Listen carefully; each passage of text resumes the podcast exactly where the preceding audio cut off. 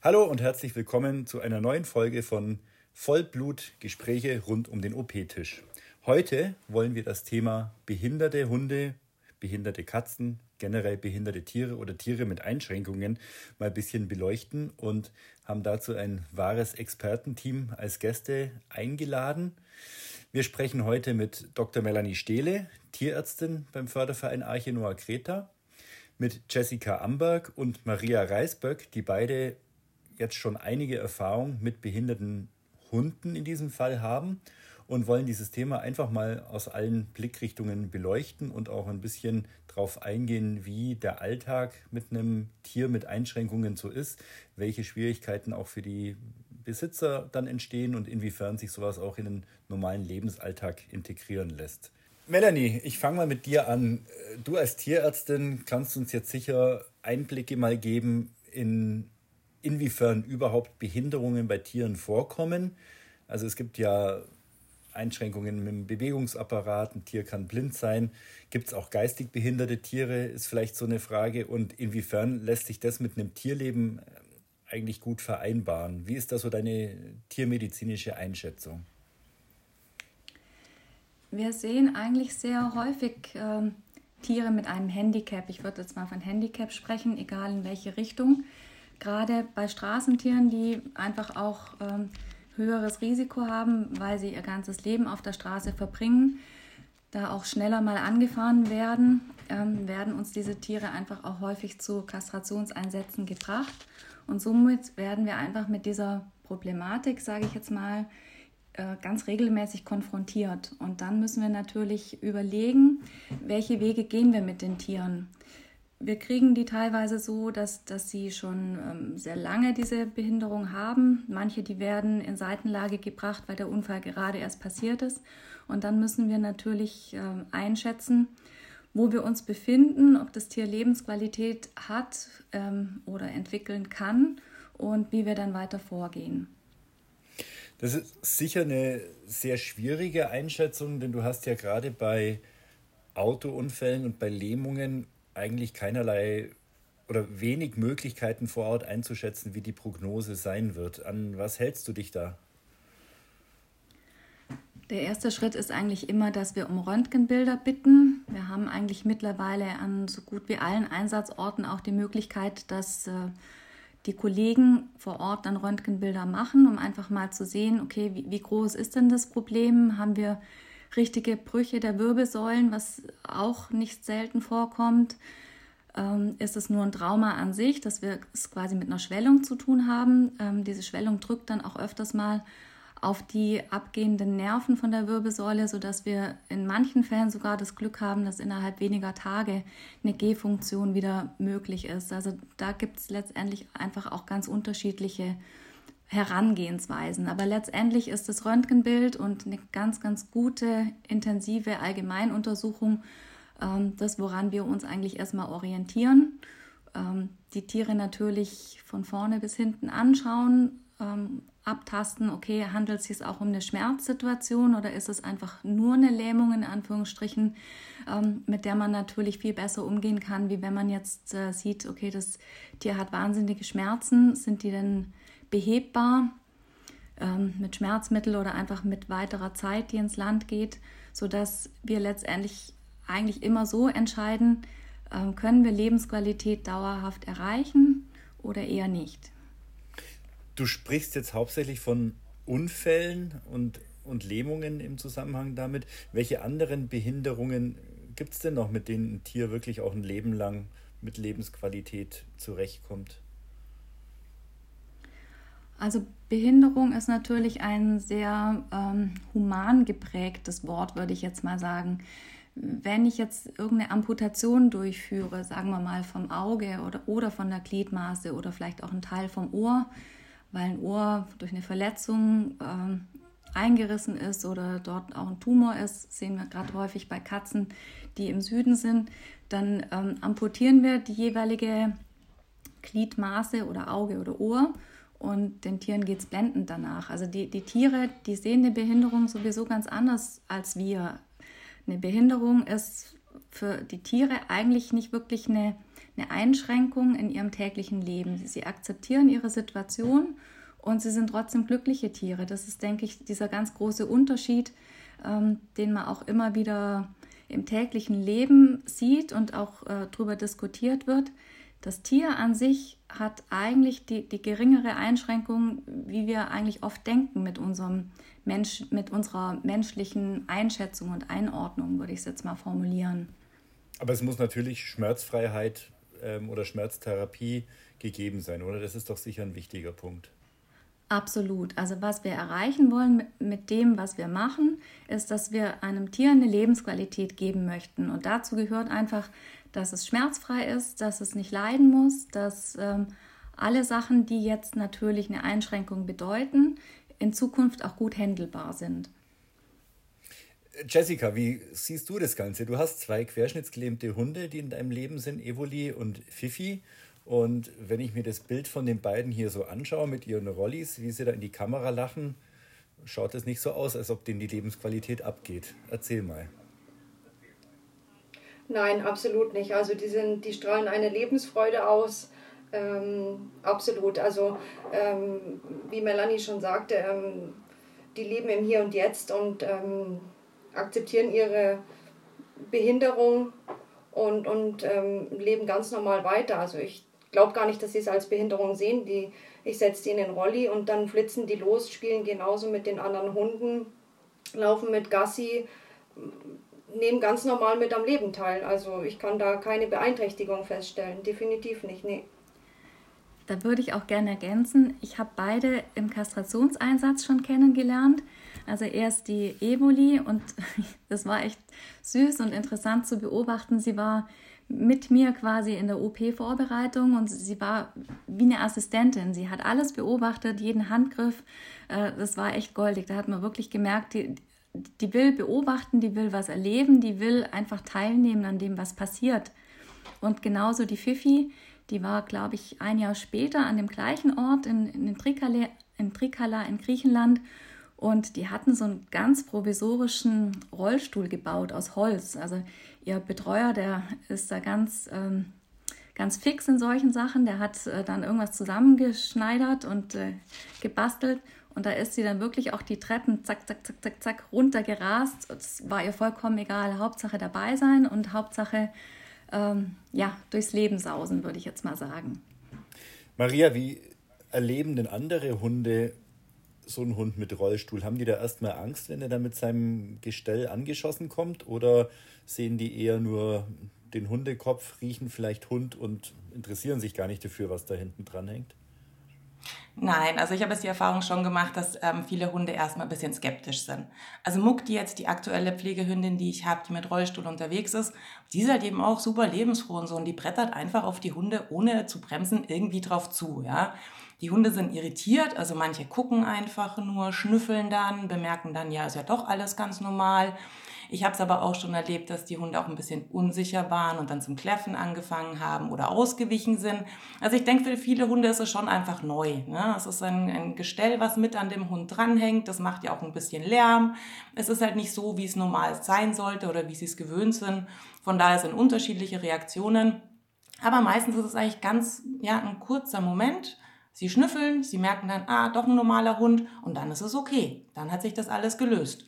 Und ähm, mit meiner Zweithündin jetzt hier mit Tara, da ist es so, die musste sich auch erst an den Rollstuhl gewöhnen, weil ihr Muck dann ab und zu über die Füße gefahren ist. Also das ist jetzt auch, denke ich, in der Anfangsphase. Muck, kannte auch die Abmessungen noch nicht so richtig von dem Rollstuhl oder hat es immer noch nicht ganz drauf, aber es wird. Ähm, Tari konnte nicht einschätzen, dass der Hund irgendwie breiter ist hinten als ein normaler Hund. Und das ist einfach dann so eine Findungsphase, denke ich, für beide Seiten. Für den gesunden Hund und für den mit Rollstuhl, bis man sich einschätzen kann, wie der andere ähm, reagiert, wie, wie, wie breit er ist quasi, wie viel Platz er braucht. Und dann kommen sie jetzt eigentlich schon sehr gut miteinander klar.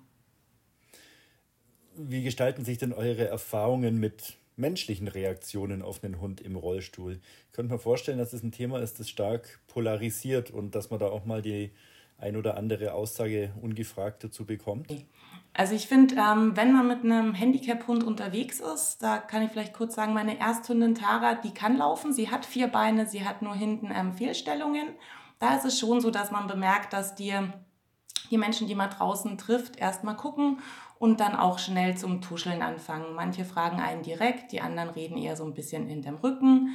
Wenn man dann tatsächlich mit einem Rollstuhlhund unterwegs ist, habe ich schon auch oft, oder nicht oft, aber auch schon erlebt, dass die Leute sehr skeptisch sind, dass man auch mal Kommentare hört, so, hm, ne, hoffentlich hat er keine Schmerzen.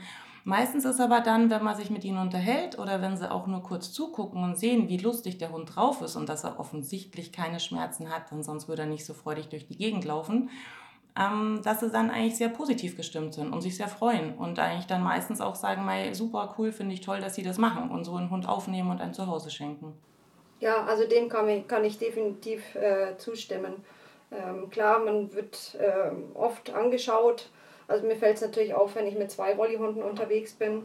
Ähm, viele filmen einfach, viele machen einfach Fotos ungefragt. Das ist äh, ärgerlich.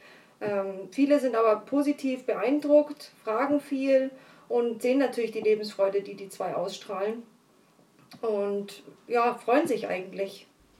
Was ich auch noch ergänzen möchte, es ist ja so, dass man letztendlich, man geht da jeden Tag spazieren, genauso mit dem Handicap-Hund äh, mehrmals täglich. Und es gibt Tage, da ist man als Besitzer selber einfach gut gelaunt und äh, man wird angesprochen und man führt nette Gespräche. Man steckt an solchen Tagen auch mal vielleicht nicht so nette oder skeptische Kommentare gut weg und es ist okay. Dann gibt es aber mal Phasen, da geht man raus und ist vielleicht einfach auch schon müde und hat selbst vielleicht nicht so einen Höhenflug. Und wenn dann solche Kommentare kommen und die kommen einfach, dann kann es echt auch so sein, dass man denkt, lasst mich doch einfach oder schaut doch einfach mal selbst über einen Tellerrand hinaus, wo man was hel wo man helfen kann. Ähm, da muss man einfach auch solche Kommentare gut wegstecken können oder man darf dann sich einfach auch nicht entmutigen lassen.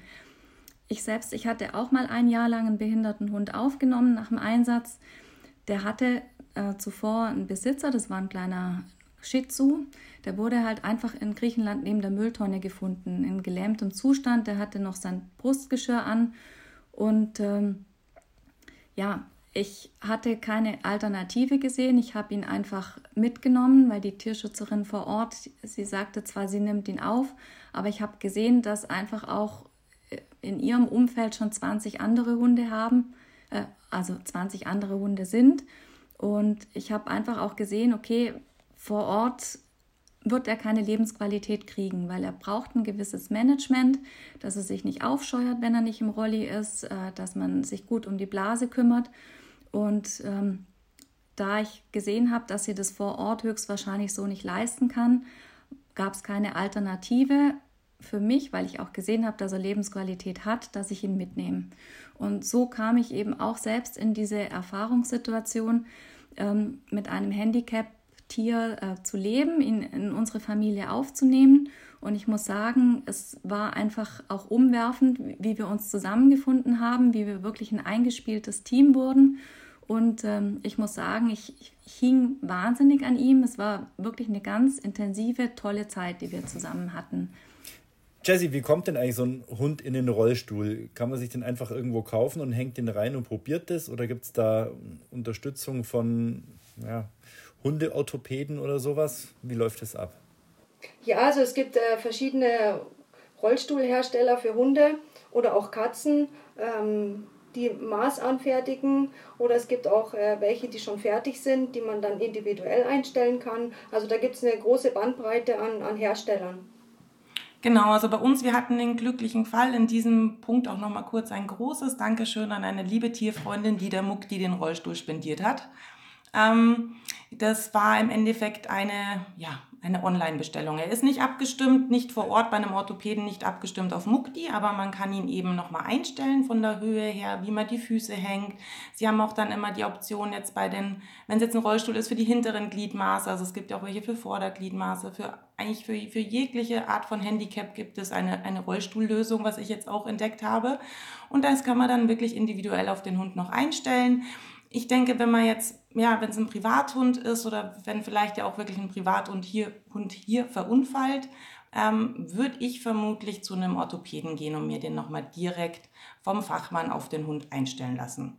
Aber sonst, Mukti habe ich tatsächlich, was auch wirklich erstaunlich ist, der Hund war ich weiß nicht, wir haben auf den Rollstuhl gewartet, paar Wochen. Ähm, der Hund war dann ja auch erst maximal einen Monat in Deutschland. Ähm, ich habe sie in den Rollstuhl reingesetzt und sie ist losgelaufen. Also wirklich ohne irgendwie am ersten Tag noch ein bisschen langsam, aber am zweiten Tag ist sie gerannt. Also nicht nachdenken, gar nichts, einfach super lustig, dass sie wieder mit dabei sein kann und sich frei mit uns bewegen kann. Du sprachst gerade eben schon die, die nette Tierfreundin an, die den Rollstuhl spendiert hat. Was für Kosten entstehen denn gegenüber einem normalen Gesunden hat, wenn man jetzt so einen Rollihund zum Beispiel hat?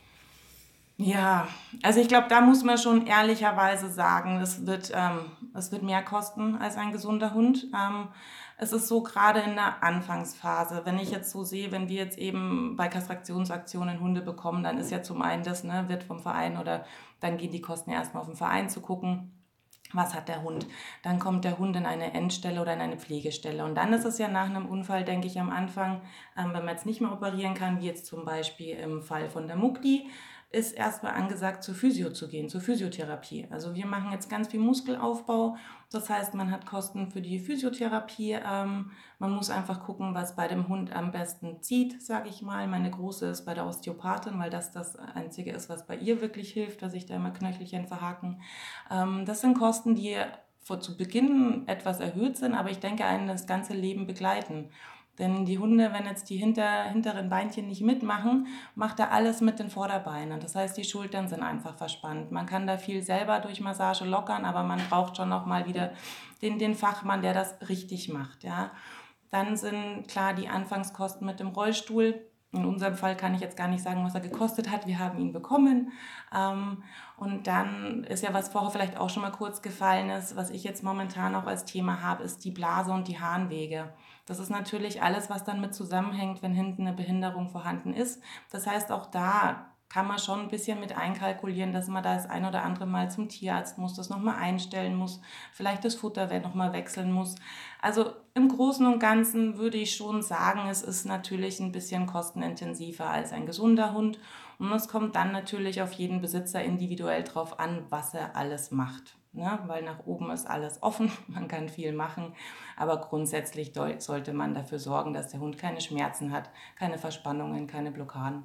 Genau. Das, was Maria jetzt gerade angesprochen hat, ist natürlich auch ein interessanter Punkt. Melanie, wenn jetzt ein Hund einen Autounfall hat und eine Querschnittslähmung irgendwo in der Wirbelsäule, ab wann ist denn dann welches innere Organ auch betroffen und nicht mehr nicht mehr so wie es, äh, also nicht mehr uneingeschränkt funktionsfähig.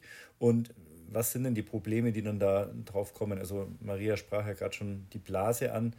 Ähm, könntest du uns das mal ein bisschen erläutern? Also wenn die Hinterbeine gelähmt sind, dann ist es meistens so, dass man eine ähm, Fraktur der Wirbelsäule im Lendenwirbelbereich hat. Und je nachdem, an welcher Stelle im Lendenwirbelbereich ist dann auch die Blasenfunktion betroffen, das heißt also die Entleerung der Blase. Im schlechtesten Fall auch der Schließmuskel des Darms. Ähm, dann ist es natürlich manchmal etwas noch komplizierter in der Handhabung.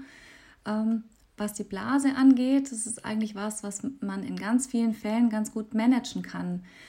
Ähm, man braucht ein bisschen Übung, man braucht ein bisschen Feingefühl für die Finger, durch, ähm, um letztendlich über eine Massage von der Blase die Entleerung zu stimulieren. Aber es ist eigentlich, und ich denke, da stimmen mir die Jessie und die Maria zu, ganz gut lernbar und dann eigentlich auch ganz gut managebar. Ähm, das ist das eine, denke ich. Ansonsten ähm, die anderen Organe, die sind eigentlich alle so, dass letztendlich die Lähmung da keinen, keinen Einfluss drauf hat. Genau. Aber wie gesagt, ähm, die Blase, die muss man schon auch dauerhaft immer recht gut ähm, im Blick haben. Die Tiere neigen manchmal dazu, auch eher mal vielleicht eine Blasenentzündung zu kriegen, durch das, dass man halt ähm, leicht manipuliert oder weil sie vielleicht halt auch in der kälteren Jahreszeit das eine oder andere Mal ein bisschen länger auch am Boden sitzen und dann eine Blasenentzündung entstehen kann, sodass man letztendlich halt die Blase, vorsichtshalber eben auch die Nierenwerte, ähm, immer gut im Auge behält.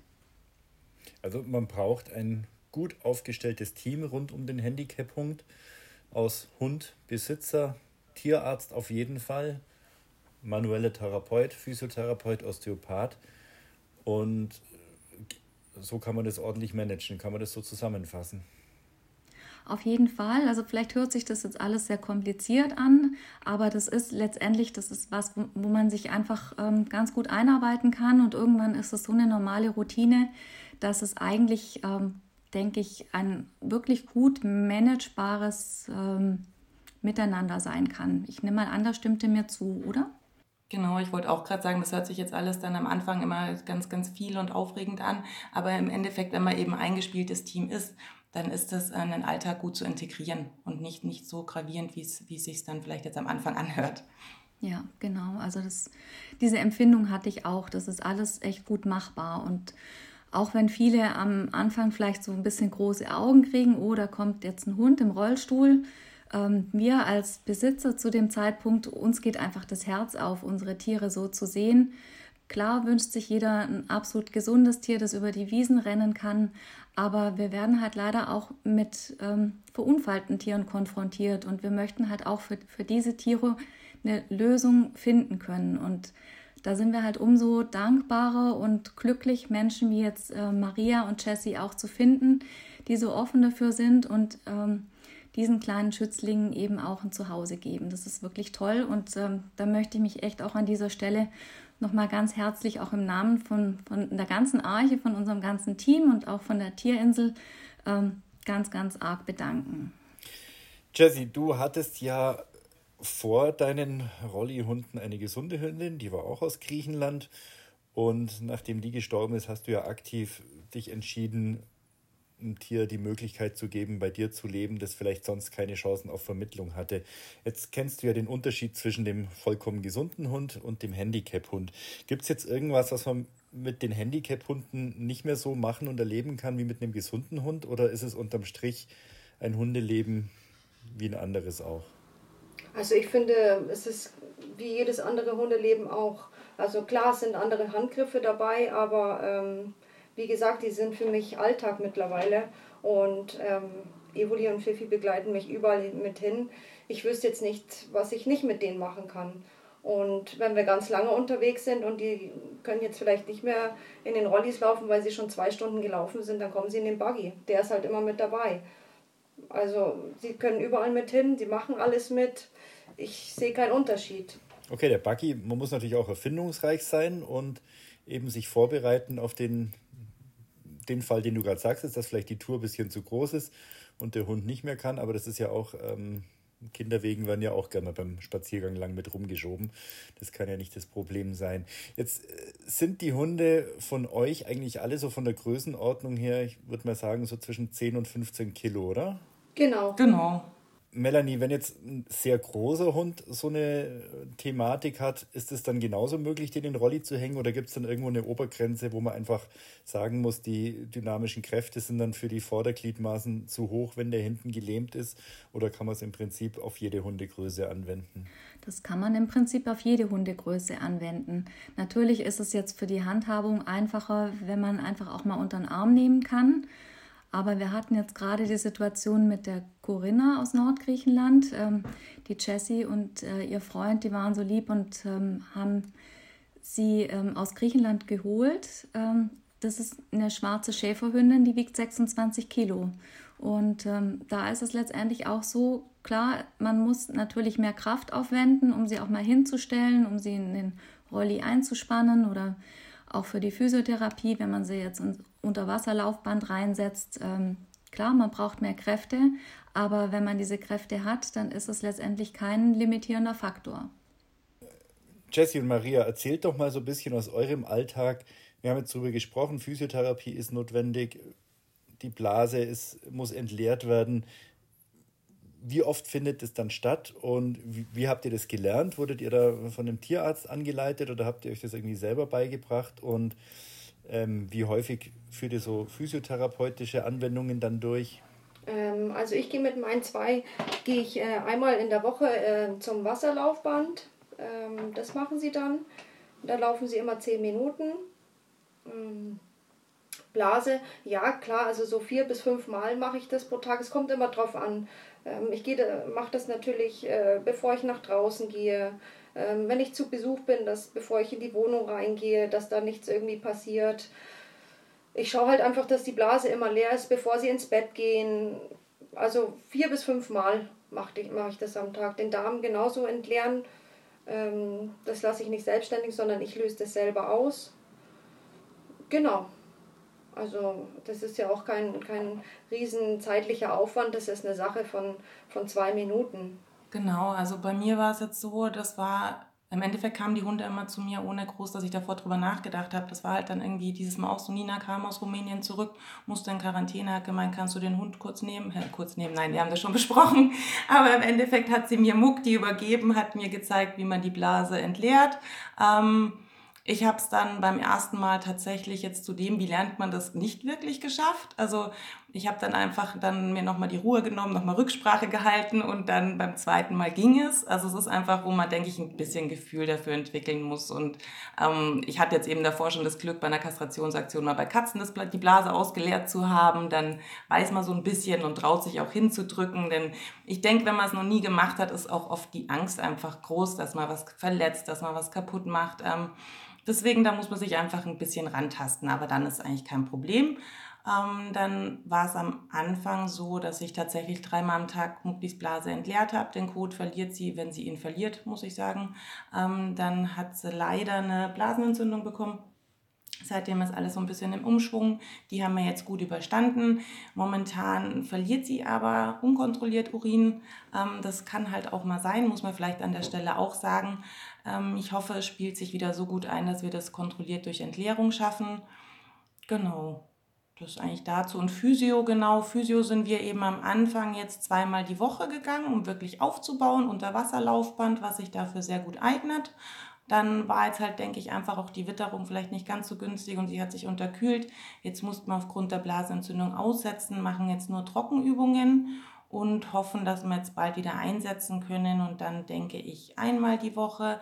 Ähm, aber ich denke, das wird sich dann auch mehr entzerren. Also mit meiner Großen bin ich mittlerweile, aber die ist eben nicht komplett gelähmt, aber auch dazu bin ich nur noch alle sechs Wochen. Also das ähm, denke ich, stellt sich mit der Zeit auch ein und man kann gucken, was man selber machen kann und die Abstände erweitern. Ja, man muss sich da einfach auch die Ruhe nehmen ähm, zu Beginn, bis man das äh, richtig lernt und die Blase fühlt. Und äh, es geht ganz schnell, dass das wirklich in den Alltag ähm, hineinfließt und dass es zur Normalität wird. Also man lernt es wirklich extrem schnell. Und es ist auch tatsächlich so, wenn man die Blase gut entleert bekommt, dass viele der äh, gelähmten Hunde auch wirklich ähm, keine Windel brauchen. Ähm, ich kann das jetzt nicht pauschal sagen, aber ähm, das ist für manche ja auch immer so ein Kriterium, mh, hm, wenn jetzt ein Hund permanent Urin verliert, wie manage ich das? Aber wenn eine Blase regelmäßig entleert wird, dann kommt es nicht zu einer sogenannten Überlaufblase. Man, Überlaufblase muss man sich so vorstellen, ähm, das Tier produziert Urin und ähm, wird halt in der Blase gesammelt und irgendwann ist die voll und dann tröpfelt es halt äh, letztendlich über die Harnröhre nach außen. Und wenn wir jetzt manuell unterstützen mit Entleerung, ähm, dann ist es bei vielen eben so, dass sie letztendlich halt nicht äh, permanent Urin verlieren und somit ist halt auch ähm, das Zusammenleben manchmal einfacher, weil man halt nicht die Angst haben muss, oh, jetzt sind wir unterwegs, passiert jetzt was oder nicht, sondern ähm, es, es ist letztendlich halt unter Kontrolle, sagen wir es mal so. Melanie, wir sprachen jetzt sehr viel über die gelähmten Hunde mit ihren Rollis und wie man damit klarkommt. Ähm, mir fallen jetzt auf Anhieb auch noch ein paar andere Behinderungen oder Einschränkungen ein, die wir ja auch so in unserem Umfeld kennen. Ähm, vielleicht können wir da noch ein bisschen drüber sprechen. Ich denke jetzt an blinde Hunde, ich denke an Hunde mit Epilepsie zum Beispiel oder was es ja auch gibt, wenn die eine Staubeerkrankung hatten, dass die dann so neurologische Symptome haben, was ja für Passanten auch oft befremdlich aussieht, wenn die Hunde so mit dem Kopf nicken oder zucken. Ähm, wo sind denn da so die, die Knackpunkte und wie kann man mit solchen Hunden, wie kann man das managen und wie kommen die im Leben klar? Schritt 1 ist eigentlich immer, dass wir uns diese Hunde ganz genau anschauen, weil wir natürlich wissen müssen, äh, wo befinden wir uns medizinisch. Ist es äh, so, dass wir Lebensqualität haben? Schon wieder das Thema Lebensqualität. Das ist eigentlich auch was, was uns durch diesen ganzen Podcast begleitet. Ähm, dann müssen wir natürlich schauen, welche Grunderkrankungen sind denn da? Ähm, kann es da noch zu weiteren Verschlechterungen kommen? haben wir alles gesehen oder gibt es vielleicht auch noch eine zweite oder dritte Erkrankung, die letztendlich ja nicht nach einer Vermittlung dann noch auftreten soll oder gefunden werden soll. Das heißt, wenn solche Tiere zu uns kommen, sind die erstmal sehr zeitintensiv, sagen wir es mal so, vielleicht auch ein Stück weit kostenintensiv und bleiben eigentlich auch länger wie jetzt ein gesunder junger Welpe, der zu uns kommt, der seine Grundausstattung kriegt und dann eigentlich in seine neue Familie gehen kann. Ähm, hier ist es so, du hast gerade schon gesagt, wir haben zum Beispiel eine Hündin, die ist blind. Ähm, die kam zu uns in Seitenlage, die wurde vergiftet, eine wunderschöne Schäferhündin. Wir haben, oder unsere Kollegin Nina hat vier Tage um ihr Leben gekämpft und hat sie dann letztendlich aus dem Koma auch zurückbekommen. Was aber zurückblieb auch, war eine Erblindung was letztendlich vielleicht gar nicht unbedingt das Hauptproblem war oder ist, ähm, damit kommt sie eigentlich ganz gut klar. Aber jetzt, eineinhalb Jahre später, entwickelt sie epileptische Anfälle. Sicherlich alles Spätfolgen durch die Vergiftung, aber letztendlich ist es halt was, mit, mit dem man jetzt auch in Zukunft ähm, leben muss. Wir haben glücklicherweise eine ganz, ganz liebe Pflegestelle für sie gefunden, schon, schon damals, und die epileptischen Anfälle haben sich jetzt halt im Laufe der Zeit noch dazu entwickelt. Ähm, das sind alles so Sachen, wo wir natürlich manchmal nicht im Vorfeld in die Glaskugel gucken können und wir eine Antwort kriegen. Da ist es natürlich dann so, dass wir äh, zur Verfügung stehen, ähm, medizinisch, finanziell in alle Richtungen, um dann natürlich solche Tiere auch weiter betreuen zu können. Die blinden Tiere ansonsten, also wie jetzt zum Beispiel blinde Katzen, das ist eigentlich ein ganz großes Thema, weil ganz viele Katzen wegen Katzenschnupfen ihre Augen verlieren. Ähm, die werden dementsprechend entweder behandelt, äh, viele Augen sind aber schon so zerstört, ausgelaufen, dass wir da eigentlich nur noch den Rest des Augapfels entfernen können. Und die werden dann halt dementsprechend äh, in Zuhause vermittelt, wo sie einfach dann auch ein sicheres Leben führen können. Und die, die leben toll. Also selbst blinde Katzen, das ist echt erstaunlich. Ähm, die haben super Lebensqualität. Das sind glückliche Katzen, das sind verschmuste Katzen, die die rennen auch Spielzeug hinterher nur dem Geräusch nach. Also es ist echt faszinierend. Also ich würde sagen, eine blinde Katze hat natürlich eine Einschränkung aus der Sicht des Menschen wieder. Aber die Katze, die lebt ihr Leben in vollen Zügen. Da bin ich voll und ganz überzeugt. Melanie, die Hunde, die einen Unfall an der Vordergliedmaße erlitten haben, gibt es ja auch immer wieder, dass die dann quasi eine Vorderpfote verlieren durch eine Verletzung da geht man ja nicht mit dem Rolli ran, sondern das lässt man ja eigentlich ohne, sagen wir, ohne orthopädisches Hilfsmittel ähm, weiterlaufen. Wie sind da so die Kriterien? Gibt es da eine Größenbegrenzung und oder, und oder Einschränkungen?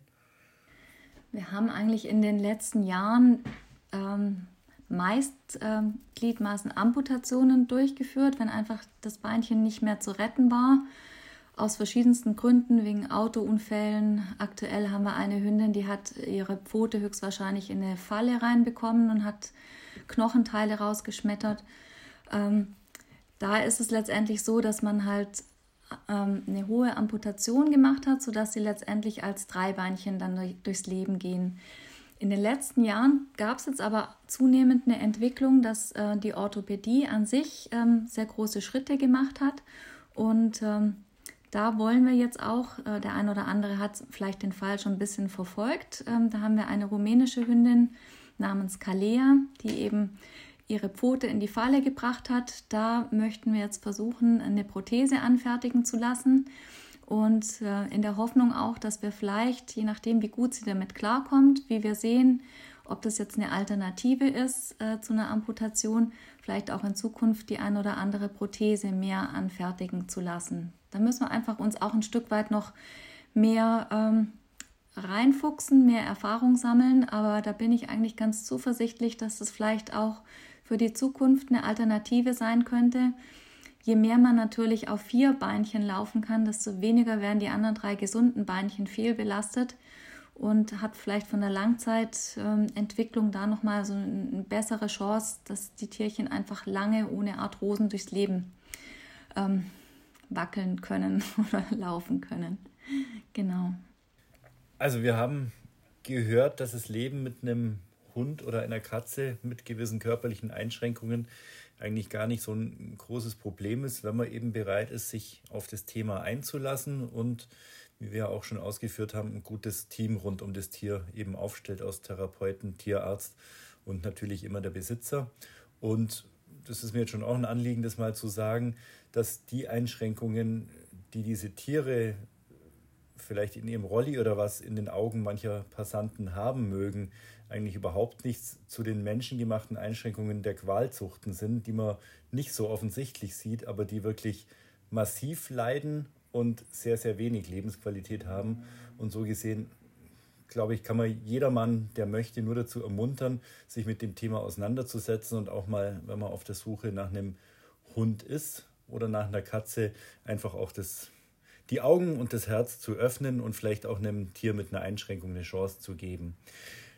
Wo gibt es denn Unterstützung, wenn man jetzt ähm, zum Beispiel so ein behindertes Tier aufgenommen hat und sich dann im Nachgang noch irgendwie ein bisschen Beratung oder was braucht? Ich könnte mir vorstellen, dass es da sicher auch übers Netz irgendwie ganz gute Möglichkeiten gibt, sich mit anderen auszutauschen. Also auf jeden Fall in den sozialen Medien ähm, gibt es besondere Gruppen dafür, ähm, wo man wirklich äh, Kontakt zu den anderen Hundebesitzern äh, ähm, suchen kann und wo man sich ein bisschen austauschen kann, einfach mit schwierigen Fragen eventuell, wenn es jetzt zum Beispiel um die Blase geht beim gelähmten Hund, was ja nicht immer ganz einfach ist mit Blasenentzündungen, Zusätzen im Futter, wie kann man die Blase unterstützen, dass man sich da ein bisschen austauscht. Also das würde ich auf jeden Fall empfehlen, ja. Nee, wollte ich auch sagen. Also Melanie war ja auch so nett und hat mir da auch eine, eine Gruppe genannt, ähm, an die ich mich wenden kann. Und das ist tatsächlich auch so in der Anfangszeit, wenn man jetzt noch nicht so viel Erfahrung hat. Du liest ja einfach nur die Beiträge der Gruppe durch und es wird ja eigentlich schon viel beantwortet. Also so ging es mir dann eben auch, wo ich mir gedacht habe, ah ja, okay, ich muss gar keine Frage stellen, weil die Frage wurde schon oft gestellt, weil das einfach eine Frage ist, die wohl bei vielen gelähmten Hunden dann vorkommt. Und da ist es schon sehr hilfreich oder es gibt da ein bisschen Sicherheit und man weiß, man kann da auch nochmal Rücksprache halten, wenn man ein schwierigeres Thema hat. Und es ist auch definitiv so, wenn jetzt jemand über einen Tierschutzverein ein Handicap-Tier aufnimmt, äh, dann kriegt man sicherlich auch so viel Unterstützung des Tierschutzvereins, wie dieser Verein auch leisten kann. Ähm, es ist ja immer leichter, ein gesundes Tier zu vermitteln, aber wenn sich schon mal jemand einem Handicap-Tier annimmt, dann sind diese Vereine auch im Nachhinein oft ähm, für Fragen und Antworten zur Verfügung oder für Tipps. Also ich kann jetzt mal für die Tierinsel Umut Evi und für uns sprechen. Ähm, wenn Fragen sind, dann, dann darf sich jeder zu jeder Zeit an uns wenden und wir stehen da gern zur Seite und, und helfen. Und wenn wir es nicht selbst können, dann wissen wir vielleicht irgendjemand, der dann weiterhelfen kann. Also ich möchte damit einfach sagen, man muss keine Angst haben vor so einer Situation. Also wir wollen niemand allein lassen. Wir freuen uns einfach, wenn noch jemand dazukommt, der einfach auch mal einem Tier, das sonst vielleicht keine Chance hätte, so eine Chance geben würde. Also da, ja, da hoffen wir einfach, äh, dass auch der Kreis der, der Menschen, die dafür offen sind, ähm, stets größer und größer wird, weil der Bedarf ist definitiv da. Und das ist jetzt eine ganz gute Überleitung zu dir, Maria, denn du möchtest ganz unbedingt haben, dass der Kreis dieser Menschen um wenigstens eine Person größer wird, nämlich jemand, der sich deiner Mukti irgendwann annimmt. Das wäre ganz, ganz toll. Genau. Mukti ist ja wie gesagt ein Pflegehund. Ich habe sie unglaublich gern. Sie ist zuckersüß, sie ist unglaublich lustig ähm, ist es nur so, dass wenn, wenn wir irgendwann diese Zeiten jetzt hier überstanden haben, das Leben wieder normaler wird, ähm, ja, sage ich mir, wäre schön, wenn Mukti ein neues Zuhause hätte. Bei mir muss sie viel mit auf Achse, muss überall mit auf Terminen. Ähm, ich würde mir für sie einfach ähm, ja, ein Zuhause wünschen, wo jemand viel Zeit für sie hat. Vielleicht auch einen kleinen Garten, wo sie draußen liegen kann oder den Nachbarhund ankläffen kann, was sie auch gerne macht. Ähm, wäre schön, wenn jemand Interesse hat oder einfach nur Fragen hat, kann er sich gerne an mich wenden. Ja, ich danke euch dreien für diese interessanten Einblicke in den, in den Alltag und in die Praxis äh, bei diesem Thema. Und natürlich jedermann, der Interesse an dem Hund mit einer Einschränkung hat, kann sich, glaube ich, auch jederzeit losgelöst von unserem Verein bei uns melden, wenn Fragen bestehen und sich einfach vielleicht mal mit diesem Thema auseinandersetzen. Ich glaube, die Tiere sind sehr dankbar, was das angeht. Also, vielen Dank nochmal an euch fürs Mitmachen. Vielen Dank an alle Zuhörerinnen, die wieder ihre Zeit geopfert haben und sich mit unseren Themen auseinandersetzen. Am Mikrofon waren Melanie Steele, Jessica Amberg, Maria Reisberg und Gregor Uhl.